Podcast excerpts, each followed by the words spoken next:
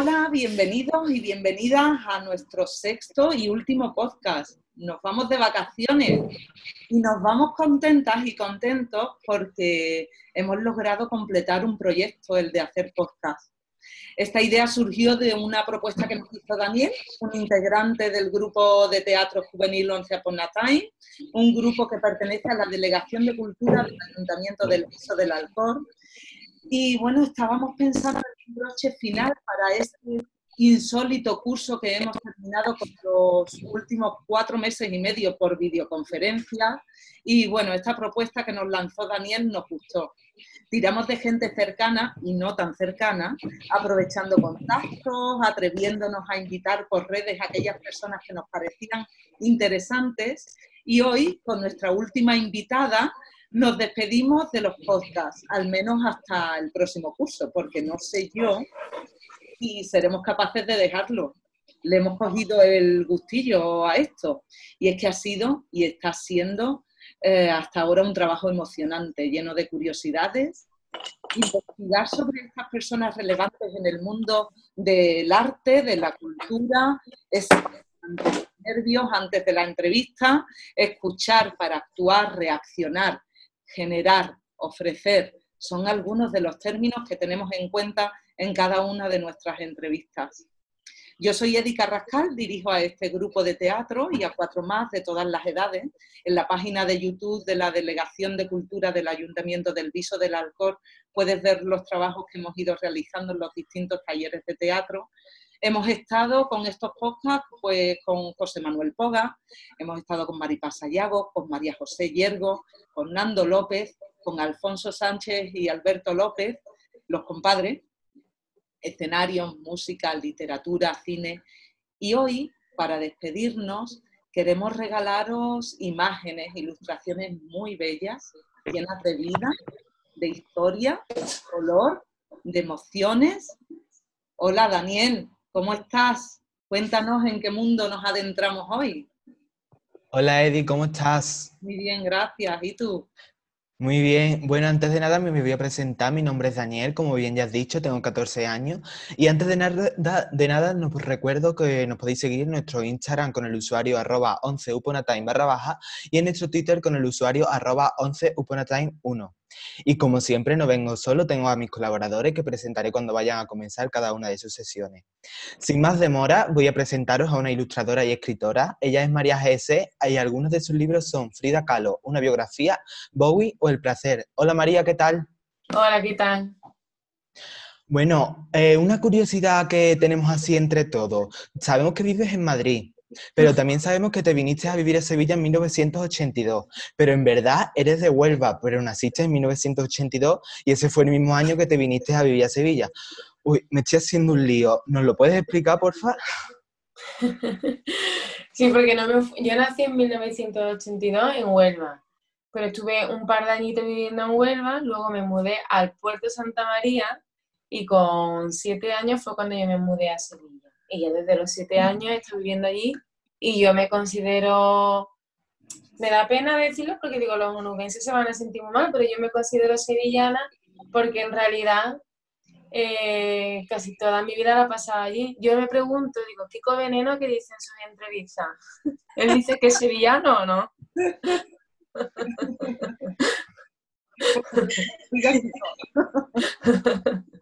que no lo resuelva, por favor. Oye, sabemos que fuiste nominada por una, por, las, por una de las 100 mejores ilustradoras del mundo. ¿Cómo recibiste la noticia? Pues sabes que, que yo, mmm, o sea, eso ha salido en, el libro de Tachen, ¿no? Así, sí. Eh, yo tampoco me tomo muy, muy en serio esas cosas. porque cada X tiempo Tachen saca un, libro con lo que ellos consideran los 100 mejores ilustradores del momento, pero que yo creo que al final todo es muy relativo, que hacen una selección muy relativa y que hay muchos ilustradores que, que muy buenos, ilustradores e ilustradoras muy buenas que no entran dentro y que ese año me tocó a mí, entonces, hombre, me hace muchísima ilusión, pero pero más allá de que me haga ilusión porque sale en un libro como Tachen, nunca me lo he tomado como en serio de wow, soy una de las 100 mejores ilustradoras del momento. No, no me considero una de las 100 mejores ilustradoras del mundo. Pero está guay, está en el libro. Hombre, y tanto, claro que sí, enhorabuena. Gracias. O sea que cuando me lo dijeron era como que no me me hizo ilusión, pero no me lo llegué a tomar como un reconocimiento de esto es real, ¿sabes? Lo que digo, no sé. Igual me lo diría de crema, pero no sé. Bueno, mientras te vaya bien, está bien como te lo tomas. Mientras puedas vivir de tu trabajo, te guste lo que Claro, totalmente. Pues sí, sí, totalmente. Mm. Oye, ¿tienes algún libro próximo que vayas a sacar o que hayas escrito tú o que hayas ilustrado que nos puedas contar? Pues eh, ahora estoy trabajando en un libro que si todo va bien, si el COVID no lo permite y, todo lo demás, sale, sale a principios de noviembre. Lo he escrito y lo estoy dibujando. Lo que pasa es que no puedo contar de momento mm, de qué va. Creo que la semana que viene ya me dejan decirlo, porque estoy ahí como en plan, por favor, dejarme, pero de momento no, no me lo permiten nada chitón, calladita. Mm, pero además, o sea, yo cada vez que hago un libro, hacer los libros así como el de Frida o El Placer, que son libros más míos porque lo escribo yo, ¿no? Eh, siempre me hace mucha ilusión, siempre me da mucho miedo y este libro era, eh, mm, era complicado para mí, o sea, como que lo he hecho con mucho cariño y lo estoy disfrutando, pero a la vez ya sabréis cuando salga y por qué ha sido complicado, o a lo mejor no lo entendéis, pero para mí ha sido complicado. Si no lo entendemos, te volvemos a llamar María, que no lo cuente. Seguro que lo entendemos. Estaremos pendientes. Oye, sabemos que vas a lanzar la Agenda 2020-2021. Mm. Después de todo lo que hemos pasado con la situación del COVID, con esto de la pandemia, ¿vas a meter, por ejemplo, alguna reflexión o algún dibujo relacionado con eso? No. Mm, no voy a sacar ninguna reflexión. Yo creo que ahora mismo, es, bajo mi punto de vista, como lo digo yo, eh, es pronto para sacar una reflexión real de todo lo que está pasando. Primero porque no ha acabado y creo que todavía no hemos visto las consecuencias reales.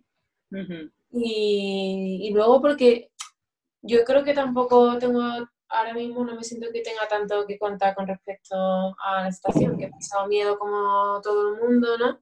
Pero creo que hay personas que han vivido situaciones más, más fastidiosas que la mía, que hay personas que se les han muerto familiares, hay violencia de género que, que, que, ha crecido durante la cuarentena y creo que esa historia tiene más validez que la mía, que al final es que está en mi casa encerrada con mucho miedo de que no le afectará a mi familia o con el miedo al futuro no sé, como que todavía no creo que yo pueda contar algo, algo que de verdad eh, sea interesante. Y mucho menos en la agenda, o sea, quizás en los libros, pero precisamente en la agenda, no. La verdad es que recordarte fechas tan concretas como esto en una agenda, hacer una reflexión de esa fecha, a todos nos duele bastante, no sé si estamos ni preparados ni no, mire, yo la agenda para empezar, o sea, tú la entregas un año antes de, que salga, o sea, que es una barbaridad. Quizás no, un año antes, pero sí puede que 10 meses, ¿no? Ya. Entonces, evidentemente sería para la, del año que viene. Quizás si hiciera una agenda con referencia al COVID sería, por favor, ponte la mascarilla, todos los personajes con mascarilla, porque, mira, cada vez que salgo a la calle, que un fado me cojo y... Ya, te hemos leído en Twitter y y hemos, mm, hemos leído el, favor este que piden, ¿no? tú vas a descansar dentro de poco y necesitas hacerlo también en unas condiciones de salubridad, ¿no? Y, bueno, y si no me encierran, ¿no? Si de repente no me dicen que no puedo salir de Madrid, o si no me lo pegan, porque cuando tú llevas mascarilla, tú estás protegiendo a los demás, pero no estás protegiendo, no sé que te compres una FPP2 que al final no puedes salir todos los días con esa, ¿no? Y si quieres ser un poco más ecológica ya la utilizas de tela. Entonces tú lo estás pasando mal porque llevar la mascarilla no es cómodo, menos en verano, ¿no? Estás pasando calor, estás sudando, y tú estás haciendo eso y resulta que si te cruza alguien sin mascarilla o te tose y tú mm, le estás protegiendo a él, pero él a ti no te está protegiendo. Y ahora digo, bueno, pues puede que dos días antes de irme de vacaciones me ponga mal y no me pueda ir porque haya personas que se creen superhéroes más listos, más despiertos que los demás, que deciden ir sin mascarilla o con la nariz fuera, que, que se agotan. Y la verdad es que me, enfa- me enfada porque me parece muy poco responsable, muy egoísta. Sí. Cierto, estoy de acuerdo. Ahora- ah, suena todo súper enfadado. Se nota que necesito vacaciones, pero es verdad que me enfada. mucho. Sí, sí. No, pero es una situación que es cierta, hay mucha gente que sobre todo, y además como el otro día estuvimos hablando con Nando López, que hay mucha gente que le echa también la culpa a los jóvenes. Y como nos dijo él, muchas de las ocasiones la gente que no tiene mascarilla puesta son gente ya adulta, gente que Sí. no... y no se le da Yo- tanta visibilidad a eso. Yo lo de las mascarillas, mm, del mal uso o de la ausencia de uso, lo veo en todas las edades. O sea que no puedo señalar más a los jóvenes. Quizá los jóvenes lo que hacen es lo de las reuniones estas grupales mm, de más de 10 personas, es muy imprudente, pero en la, la actitud en la calle la veo igual de imprudente en personas jóvenes que en mayores. Mucho más me da la sensación, igual me equivoco, en turistas. O sea, yo creo que los turistas que están ahora mismo en Madrid, por lo menos, Sí. Mm, no sé, se querrán hacer una foto bonita sin la mascarilla, porque yo no lo entiendo. Vete, este momento, sí. Porque Bueno, allí en Madrid, en Madrid las mascarillas son obligatorias. No, no la han puesto obligatoria. Y de hecho yo creo que, que es que en Madrid tampoco están siendo sinceros con, con los datos. Pero bueno, es mi opinión, ¿eh? Pero mi opinión fundada porque, bueno, conozco pues, personas que, que se han hecho el test, han sido positivos y no han rastreado. Eh, o en plena época del COVID, en- para que te hicieran el test, tenía que ir un montón de veces a urgencias. O sea, no he visto una buena gestión, entonces no, no sé, como que me da la sensación de que están mintiendo un poco. Bueno, mi sensación. Dejo claro que es mi sensación, que no es la realidad. Bueno, nuestro podcast está lleno de secciones y como Vale. no podía faltar hoy una sesión del dibujo, la persona a la, que la, la cual la conduce esta sesión es Valeria. Hola Valeria. Hola. Bueno, María, mm, encantada de conocerte, o sea, dibujas súper bien, me encantan tus dibujos. Gracias. No, eh, ¿cuándo empezó tu pasión por el dibujo? Pues yo las cosas que siempre he dibujado, que no es una cuestión que, yo, di- yo, yo no puedo, ya me recuerdo sin dibujar, entonces yo sé que siempre he dibujado y siempre he contado historias y es lo que siempre he querido hacer, Eh, pero sí que es cierto que decidí profesionalizarme siendo ya más mayor. Yo quise estudiar Bellas Artes, no pude, hice Magisterio de Educación Especial, que esto lo he contado un montón de veces, y, y luego dejé- decidí dejar las oposiciones para, para ponerme a, a estudiar ilustración.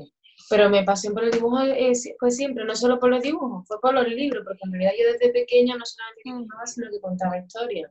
Y es verdad que a mí me encantaba, tenía un montón de libros, mira, los leía un montón de veces, miraba los dibujos y, y sobre todo era eso lo que yo quería hacer.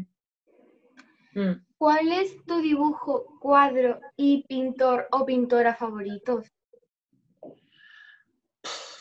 Es que esto tampoco te lo puedo, mira, esto no te lo puedo decir, porque yo creo que los gustos no son algo estático, sino que va cambiando según vas cambiando tú. Y yo antes sí que decía mi favorito, pero mi favorito ha evolucionado tanto.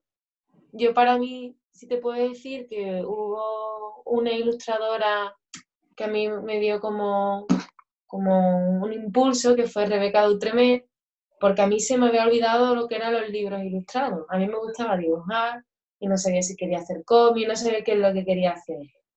Y entonces descubrí, hubo una época en la que se puso de moda eh, para, para adultos, no era para adultos, pero lo compraban los adultos, los álbumes ilustrados, y fue gracias en parte a, a Rebeca Dutremé. Y yo- ella me hizo ver que, que existía esa posibilidad que yo había olvidado. Entonces, pues ella para mí es una referente. ¿Es mi favorita a día de hoy? Es una de mis muchas favoritas, pero no sería la única. Hmm. Mm. Bueno, en el dibujo que tenemos en pantalla, dibujo de tu obra El placer. es una chica con el pelo marrón y rubio por las puntas. ¿Dónde te inspiraste para dibujarlo? Eh, pues mira, ese dibujo ahora lo estoy viendo, ¿eh? Eh, lo hice porque que tenía muchas ganas de, hacer algo en, formato grande y con otro, otro tipo de técnicas. Normalmente yo dibujo con wash y ese dibujo lo hice con acrílico y, y no tenía ninguna motivación ni ningún porqué, era una imagen que tenía en la cabeza y, y ya está. O sea, que, no, que ahí no hubo Pero eso una de, intencionalidad previa. Eso de tener el pecho abierto y ese Eso lo dibujo yo mucho. es, eh, no sé, eh, provoca, ¿no? Es provocador o... Claro, a la gente le llama la atención, ¿no? Porque mis dibujos suelen ser como, como muy dulces, ¿no? Las expresiones quizás de la cara Sí, y, y contra, o los colores son muy pasteles. Y luego cuando le abre el pecho y mete sangre, ¿no? Que también meto muchas veces sangre, como que ese contraste llama la atención. ¿no? Pero bueno, yo empecé a dibujar pechos abiertos y tal porque era como, de alguna manera, hacer una metáfora de lo que había dentro de cada persona. ya. No lo sé. Así, que, tal- que, que lo que hay dentro no tiene por qué ser necesariamente bello. O, o la belleza no tiene que ser exactamente lo que nos han enseñado, ¿no? Ajá, Mm. cierto. Aquí te vemos dibujando. Sí. Ahí de a Virginia Woolf. Bueno, porque, porque al final hay muchísimas mujeres que son referentes para mí y hay veces pues que las dibujo, ¿no? Este dibujo en concreto lo hice para una libreta de una agenda de mujeres que hice dos. Durante dos años hice libreta sobre mujeres, este año decidí cambiar porque me apetecía. Pero bueno, que sí que es verdad que eh, de vez en cuando dibujo a mujeres que son referentes para mí. Sí. Mm. Mm. Mm, Yo suelo pintar desde que soy pequeña, o sea, es algo que me encanta. Mm. Mm, no sé por qué, pero me ayuda a plasmar ideas, expresarme, relajarme, me parece algo muy bonito, o sea, siempre que veo algo que me gusta, lo intento plasmar como en mi mente en forma de dibujo, de fotografía.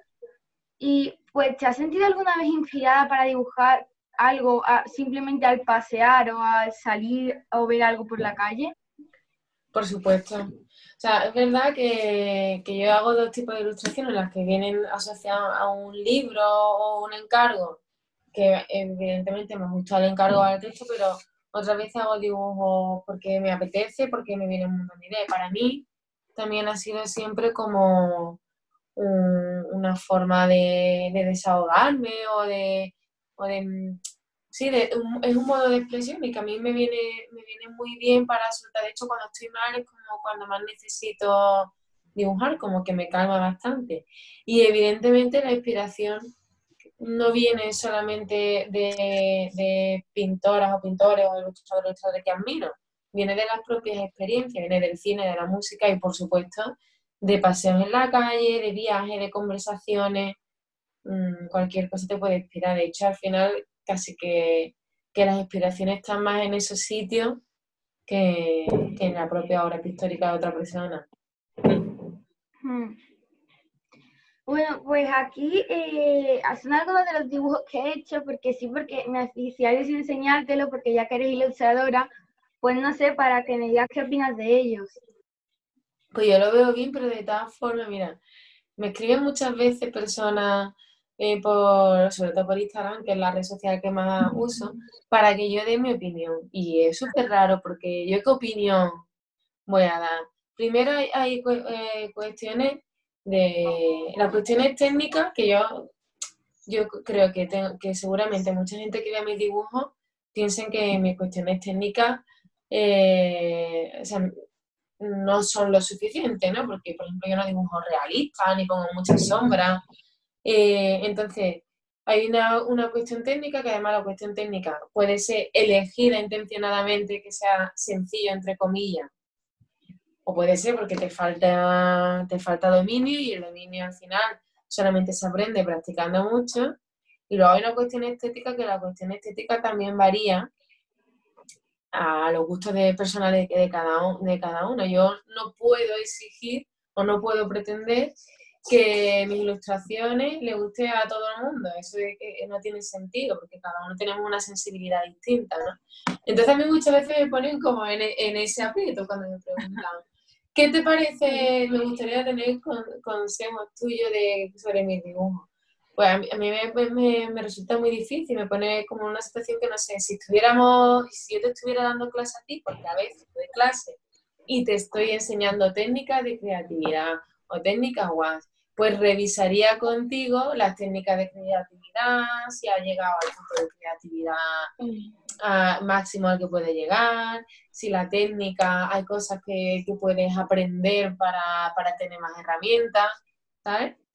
Pero si yo no te doy clase, yo lo veo bien, me parecen bonitos y acorde entiendo también con, pues, con tu edad, con tu experiencia y sobre todo lo más importante, que si a ti te gusta hacerlo y, lo necesitas que sigas haciéndolo y, que cada vez irás encontrando más tu espacio y tu modo de expresión. Mm. Yo, por ejemplo, este dibujo, por, lo que hablamos antes de la creación, lo dibujé porque el otro día estaba paseando y me encontré con la imagen, o sea, estaba la marea baja, unas rocas de fondo y había un hombre y una mujer mayor bañándose y otro hombre cogiendo moluscos cangrejos y pues lo plasmé. Me gustó la visión y lo plasmé. Eh, esta obra como que no tiene título. ¿Tú crees que es importante que las obras lleven título? Pues mira, yo lo que más a poner título. Y de hecho lo pongo para la tienda online, pero yo nunca pongo título. Y cuando de repente hay una exposición y me piden que ponga título, digo, yo qué sé, que el espectador le ponga el título que le dé la gana, ¿sabes? Porque a cada uno le viene una idea. Hombre, si es Virginia Woolf, pues ya está, le llamamos Virginia Woolf, retratos de Virginia Woolf. Pero que todo tenga que tener. Que yo, o sea, yo no creo que sea necesario. Pero vamos, te lo digo yo porque odio poner nombres. Eso es formarte un cacao muy grande en la cabeza para conseguir un nombre bonito. Y además mucho más no poner el título, porque si tú le pones título estás condicionando también, ¿no? Y yo creo que la obra es mucho más amplia cuando no das tantas pistas al espectador y el espectador pues, se lo lleva a su terreno y ya está. Mm.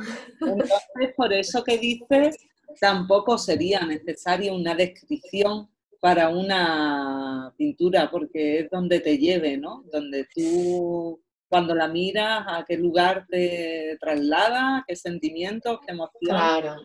Claro, yo, hombre, descripción, pues mujer con el pecho abierto y le sale que, hormigas que le salen. Esa es la descripción. Ahora, más allá, o sea, el describir qué es lo que está ocurriendo, bueno, de cada parte, yo creo que muchos pintores, o sea, que cuando estudiamos historia del arte, digo pintores, ojalá dijera pintores y pintoras, pero por desgracia todavía se estudia menos pintoras que pintores, ¿no? Pero cuando estudiamos historia del arte, muchas veces eh, lo que ocurre es que no hay una descripción de la obra y de lo que hay es gente teórica analizando qué es lo que quería decir el autor o la autora en torno a la obra, ¿no? Y creo que también un poco eso es lo interesante. Bueno, pues con esto que ha dicho María, yo he, puesto esta descripción para tu obra, Celia. Claro. Guardada.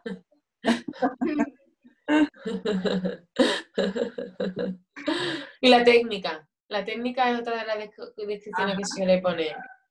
Que te piden. ¿Qué técnica sería? Tamaño y técnica.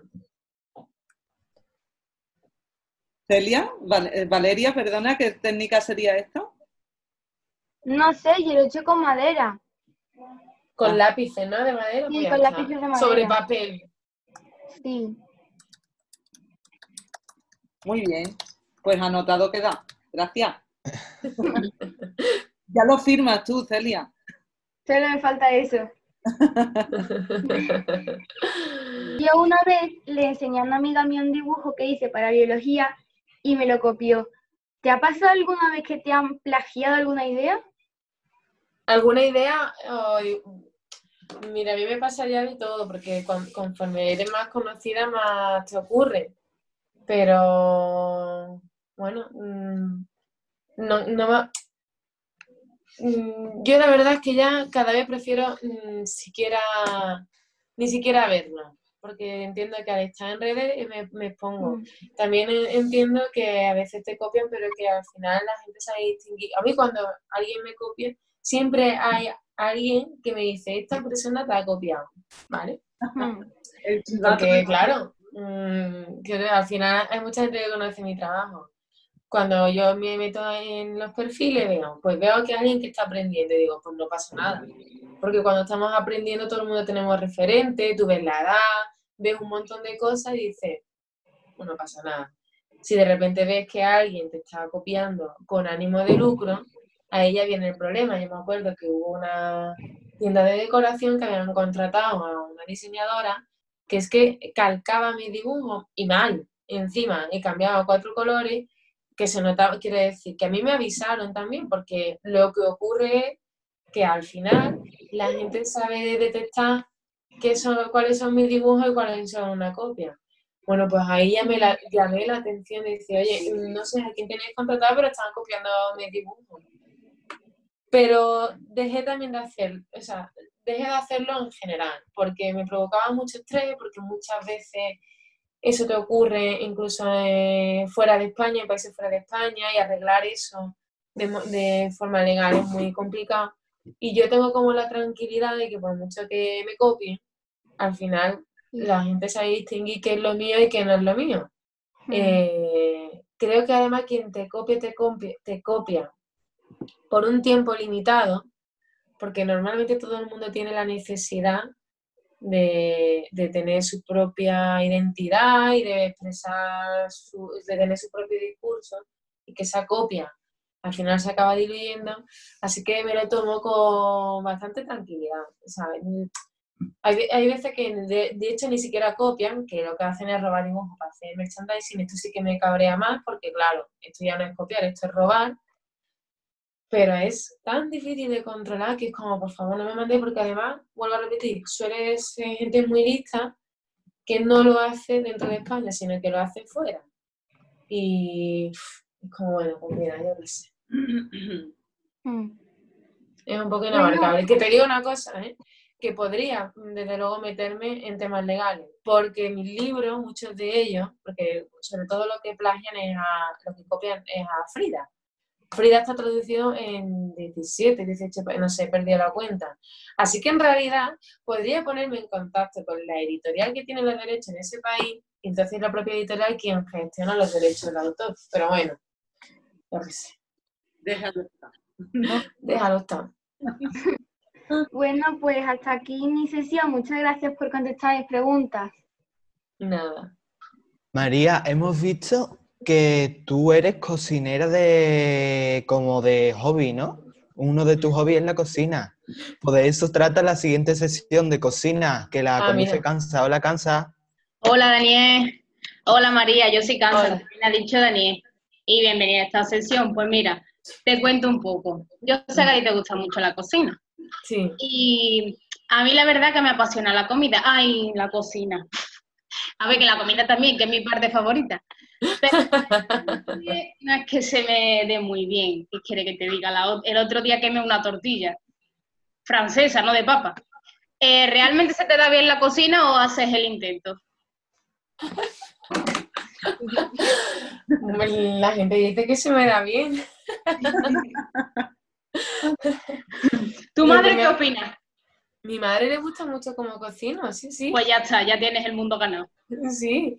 A mí me gusta a mí me gusta mucho cocinar. Lo que me ocurre es que cada vez tengo menos tiempo para cocinar y yo creo que es verdad que también se pierde práctica.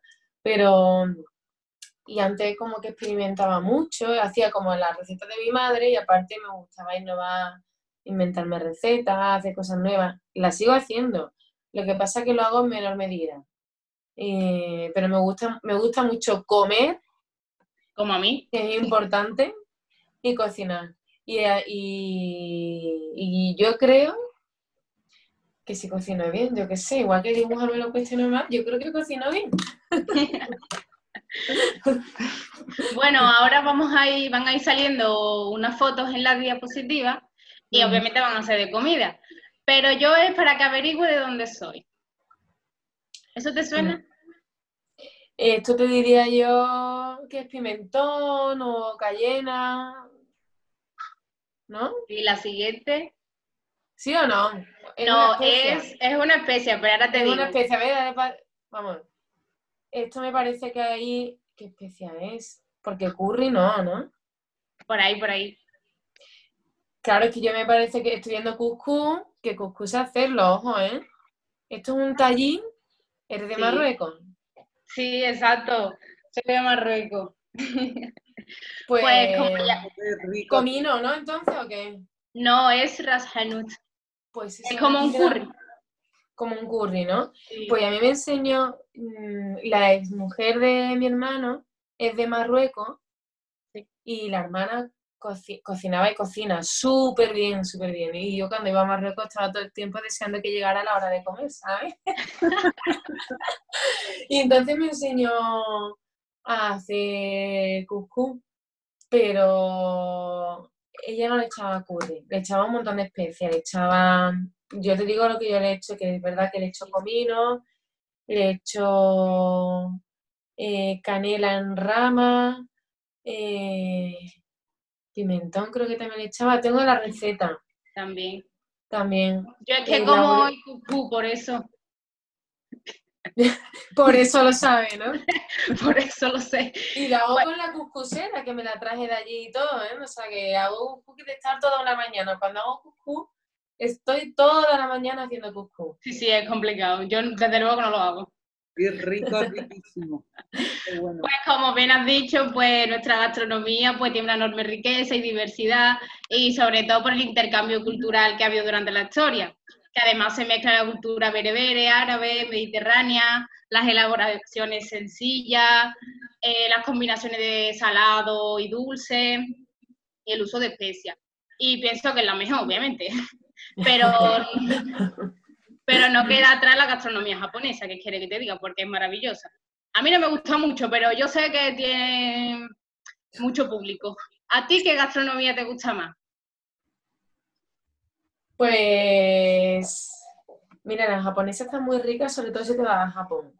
Porque aquí no nos llega la cantidad de cosas que hay en Japón. Y cuando, si vais allí os sorprenderíais porque es mucho más amplia.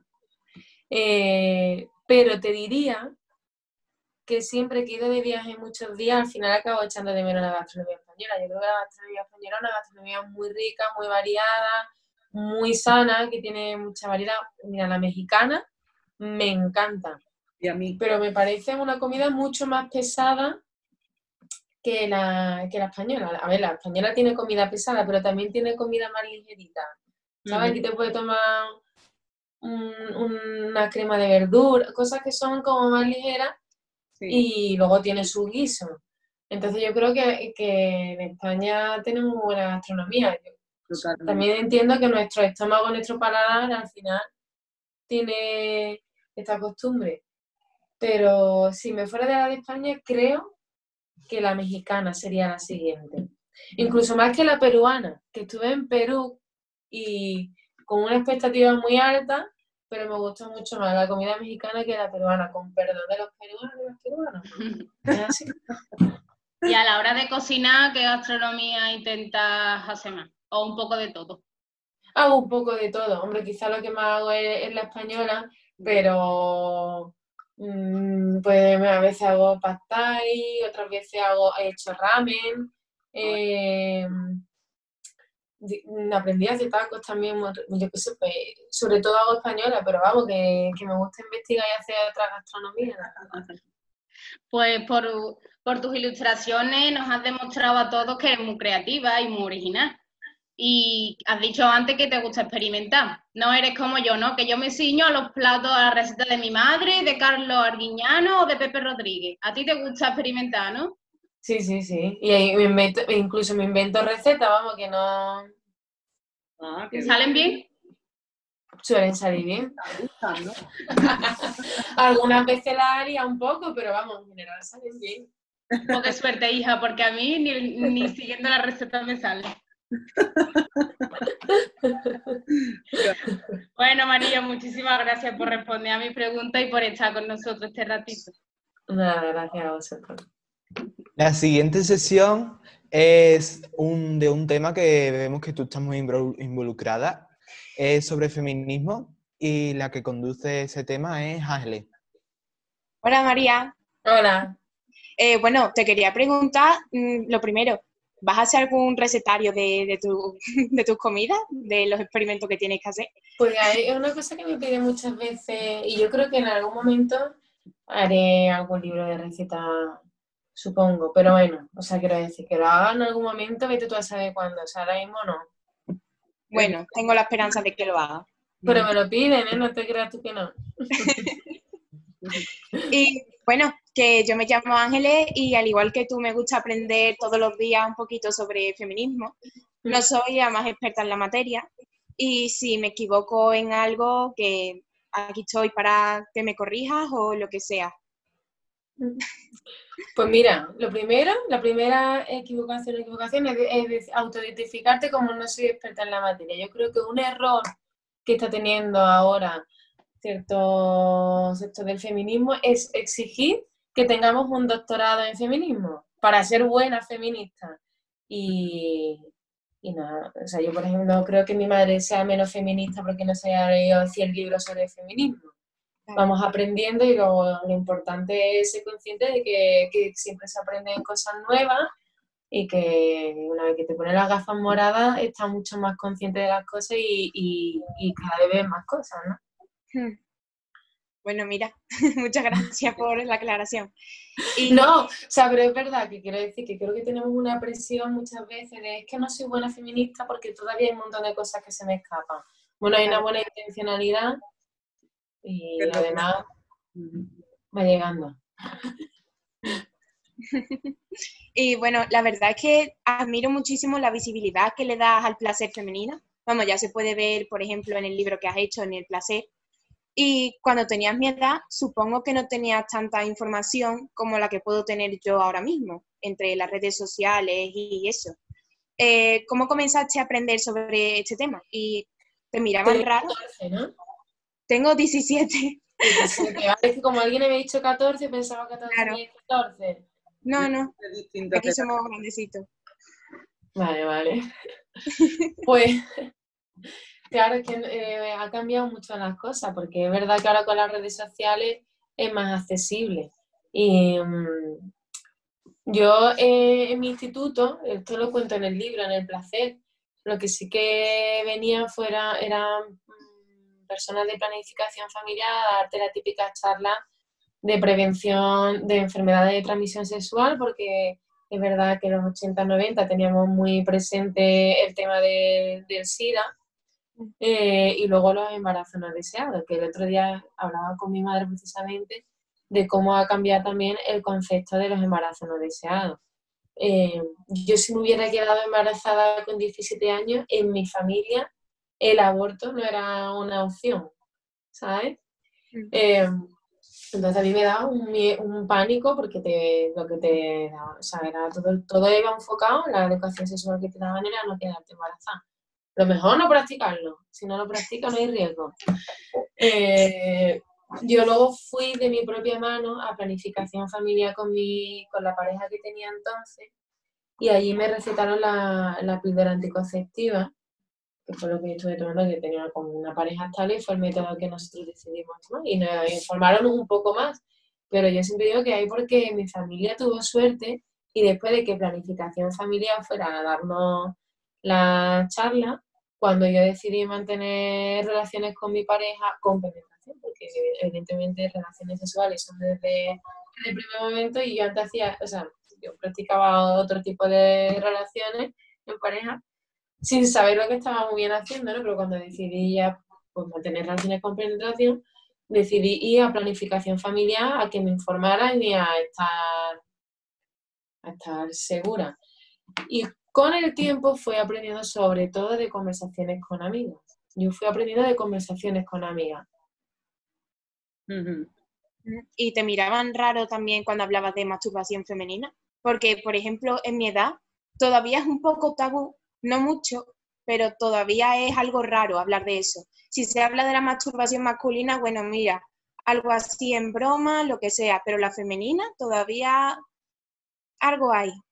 Es que de eso no, no se hablaba, porque eh, cuando se decía, yo tú escuchaba pues eso, además era un dedo, que era una expresión horrorosa, es una guarra. Entonces, directamente tú de eso no hablabas con tus amigas.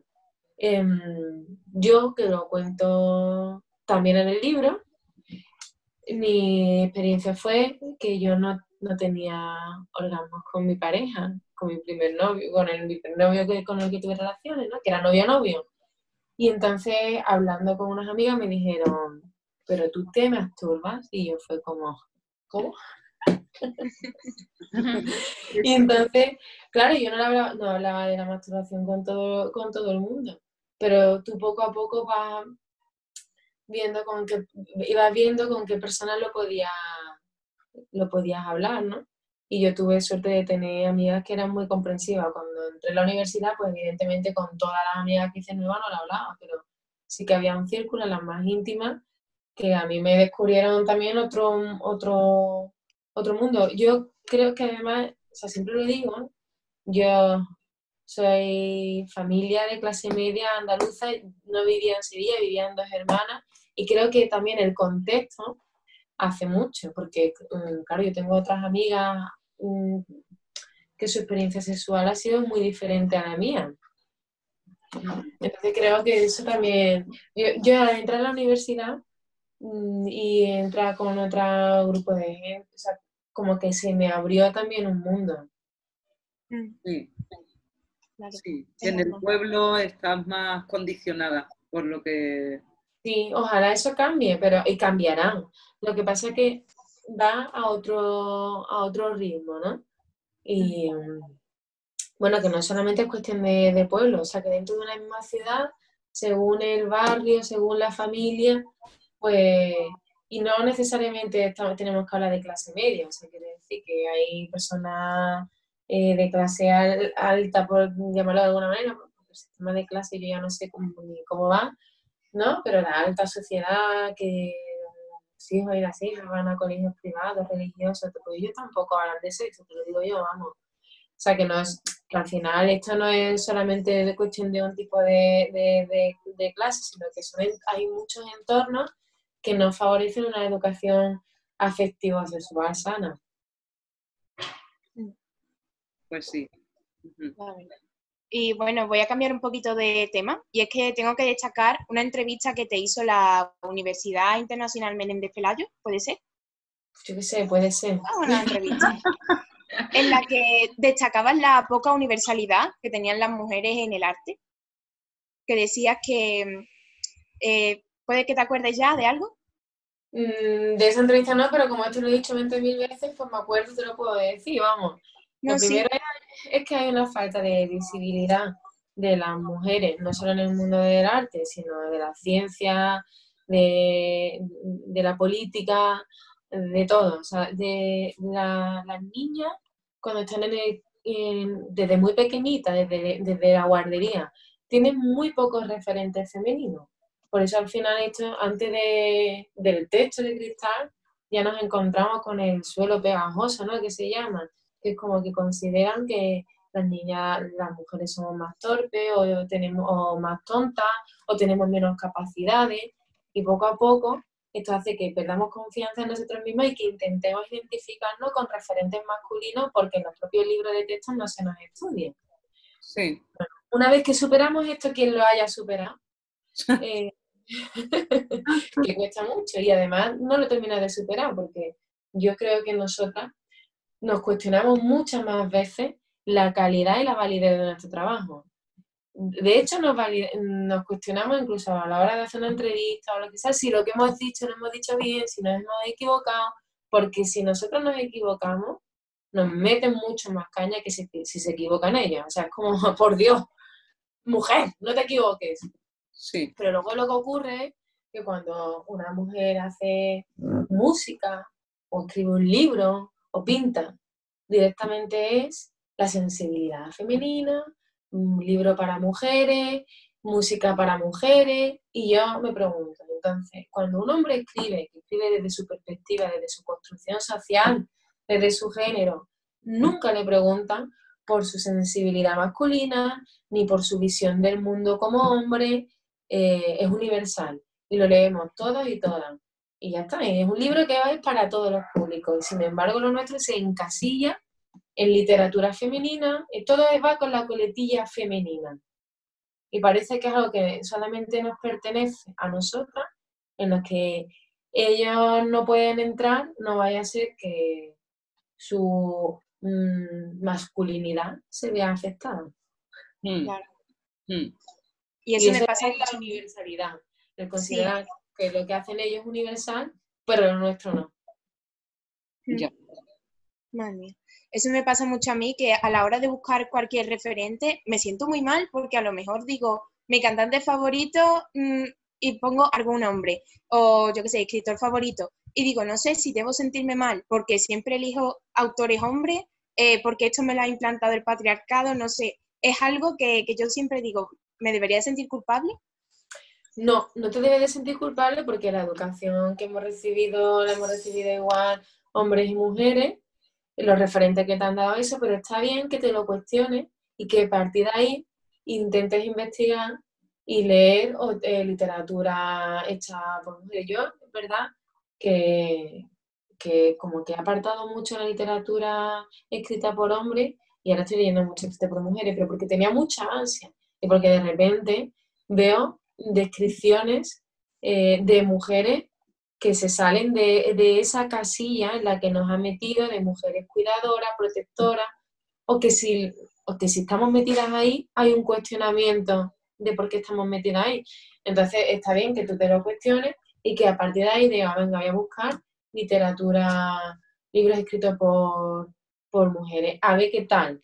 Igual que música, igual que un montón de cosas. Y te vas a dar cuenta que también, de hecho, lo que te pasará es que habrá momentos en el que empatice y digas, jolín, ahora sí, o sea, esta mujer, esta mujer que está escrita aquí, que está narrada aquí, me la creo. Ya. La verdad es que sí. Y bueno, voy a terminar con una pregunta que puede parecer un poquito de redacción de lengua, ¿vale? ¿Crees que todavía nos queda mucho trabajo para llegar a la igualdad en las mujeres? Pero esto no es de lengua, ¿no? No, no, no, me refiero, es una pregunta típica de relación de lengua, es que Ah, vale, vale. algo súper... claro que nos queda, nos queda muchísimo. Eh, nos queda, mm, porque hay una parte que es muy visible, pero nos queda todo lo invisible que, que lo, que lo inunda todo, ¿no? Y nos queda mucho, mucho, mucho, y sobre todo además porque eh, yo puedo hablar de, de qué me falta a mí para conseguir la igualdad desde una situación de, de privilegio con respecto a otras mujeres que mm, están mucho peor que yo. Y yo creo que el feminismo debe de luchar por, por una igualdad colectiva y global, ¿no? Y bueno, muchísimas gracias por esta conversación tan... Me encanta siempre hablar de feminismo con alguien y de verdad me ha encantado. Gracias. Con ella tenemos una grande para hablar de eso. Ahora vamos con la última sesión, es la sesión de Eddie, y se llama Popurrita tú. Bueno, mm, yo me voy a aventurar, María, a hacer una entrada cantada, Oh, qué bien. porque me, mm, me he perdido la vergüenza de pronto. Mira mi brazo tatuado con este nombre de mujer. Es el recuerdo del pasado que nunca más ha de volver. Ella me quiso y me ha olvidado, en cambio yo no la olvidé y para siempre voy marcado con este nombre de mujer. Esa la cantaba mi tía Loli siempre, de piqué, que a ella le gustaba mucho. Y es que nos interesaba mucho el tema de tus tatuajes, porque creo que hemos visto por ahí en varias fotos tuyas que tus tatuajes son todos, tu- mm, todos los que tienes son dibujos tuyos. ¿O no? Primero que viene a cantar y qué envidia, porque mira, yo siempre había querido ser cantante y qué mal canto, de verdad que de gracia, por favor. Pues he entrado con un tono que no era, pero bueno, ya que me había... Bueno, por eso te das cuenta que yo no me doy, te lo digo. Pues no, no llevo ningún dibujo mío, de hecho, vamos, o sea, Ah, no, pues mira, ayer mirando imágenes tuyas, creíamos que una mano que tienes aquí en el antebrazo, ¿no? Mm, Es una mano. Ah, y no, y no es tuya esa, pues pensábamos que sí, que era tuya. Lo único que era mío, bueno, es mentira, llevo uno, una jaula que llevo tatuada, que además es el que menos me gusta, precisamente por ser mío, vamos, y porque además es en otro estilo.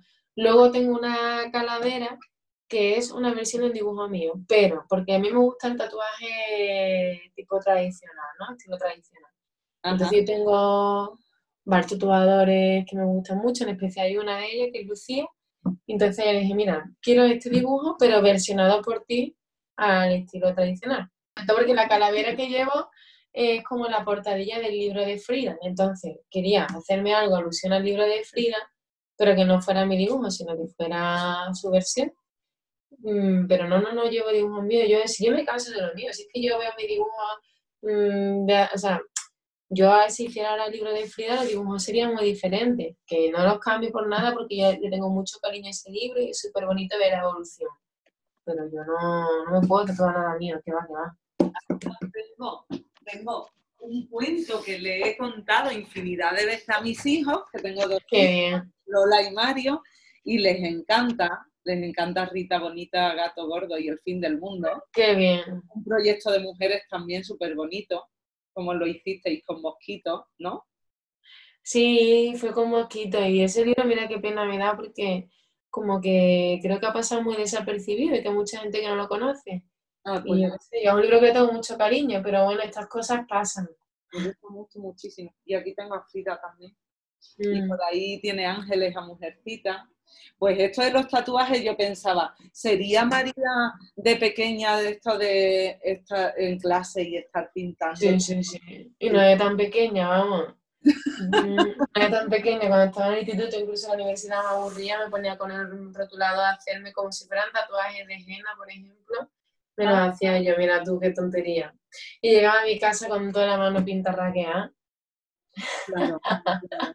Tienes la pintura en tu cuerpo también, ¿no? No lo puedes evitar. No, no, no, claro. Bueno, pues nada, María. Yo, yo solo que tenía esa curiosidad de los dibujos de tu cuerpo, si eran tuyos, pero bueno, ya tienes. Está guay eso de que sean algo que se refiere a tus libros, pero en la impronta de otra persona, ¿no? Como digo, Pero vamos, ese es uno. O sea, quiero decir, bueno, tengo dos que hacen referencia a mi libro, La serpiente y la calavera. Pero que yo, eh, bueno, tengo a mis gatas, pero y luego tengo tatuajes que no significan absolutamente nada y que los tengo porque me parecía bonito, porque eh, sobre todo cuando vivía en Sevilla, yo llevaba un estudio que me encanta, que es Lucero Tatú, y ellos además siempre tenían, iban invitadas invitadas a su estudio que a lo mejor llegaba y tenían el flyer este y veían tatuajes y decían, oh, esto me encanta, pues me lo hago, me lo hago en el momento, o sea, que era como que cogí, como cogí el gusto y y me los, y me los hacía, pero tatuajes tienes. mm, ¿Ha perdido la cuenta? no, no sé si tengo 14 o algo así, Mamma mía. no, no son tantos. Es que para alguien que se tatúa creo que nunca son tantos, porque eh, uno te llama a otro, es como algo que no puedes parar de hacerte. Casi todas las... Yo me he relajado, ¿eh? O sea, Sí. quiero decir, eh, hubo un año que me hice cinco en un año y sin embargo ahora el año pasado me hice uno y este año me hice otro y como que, que ahora voy más, de- más despacio. Pero bueno, tuve una época... Es que tener amigos tatuadores es un vicio y yo lo reconozco, iba a verlos muchas veces y al final, supongo que si viviera en Sevilla tendría más. Te has quitado, te has ido lejos de tu adicción. Pues sí, la verdad. No sé si no sé si decir menos mal o no, porque a mí los cuerpos tatuados me parecen súper bonitos, la verdad. Mm, Pero bueno, mm. para mi madre menos mal. Me gusta mucho, ¿no? Que te pinte. Ya se ha acostumbrado, pero bueno. Bueno, María, muchas gracias por estar con nosotros hoy. Y nada, a ti que nos estás escuchando, nos vemos en otro podcast que no sabemos cuándo será. Adiós. Gracias, María. Bueno, gracias. Adiós, muchísimas gracias. Venga, muchas gracias. Gracias. Gracias. Chao. Chao.